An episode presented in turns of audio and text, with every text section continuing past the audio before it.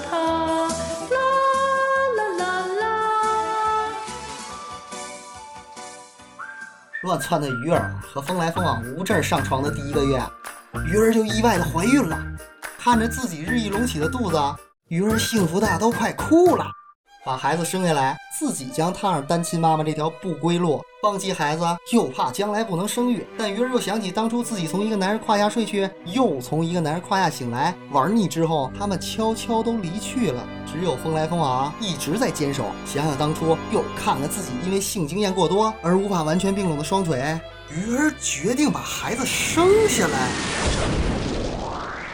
为了让孩子不做黑货，鱼儿赶紧去办了准生证。先是跟风来风往做了个假结婚证，然后拿着结婚证、身份证、户口本到单位领了个生育服务证，接着到风来风往档案所在地盖章，最后又返回自己老家盖章。通通搞定后，鱼儿和风来风往才算是有了生育权。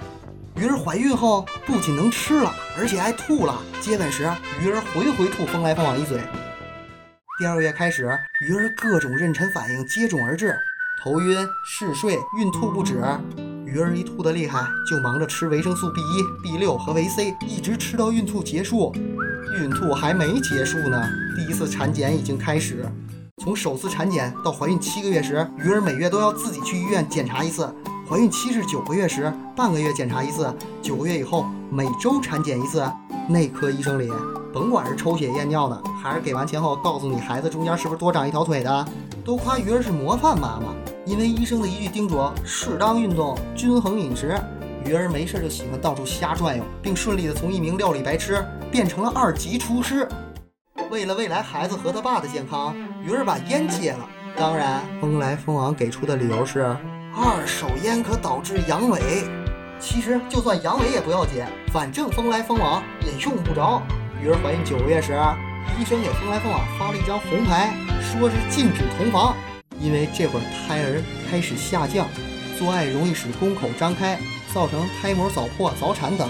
医生是不知道，风来风往和鱼儿禁欲都半年多了，鱼儿压根儿不让碰，总怕风来风往啊，碰到孩子脑门儿。预产期前十五天，鱼儿开始放产假。他怕自己有突发情况，开启了守护自己七乘二十四小时模式。最后，产房里一声啼哭，让鱼儿真切地懂得了孔子有朋自远方来不亦乐乎？你劈腿是他眼光的失败有多少爱可以胡来？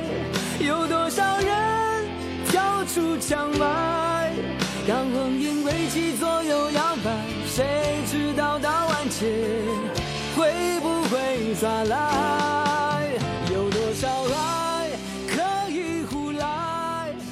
有多少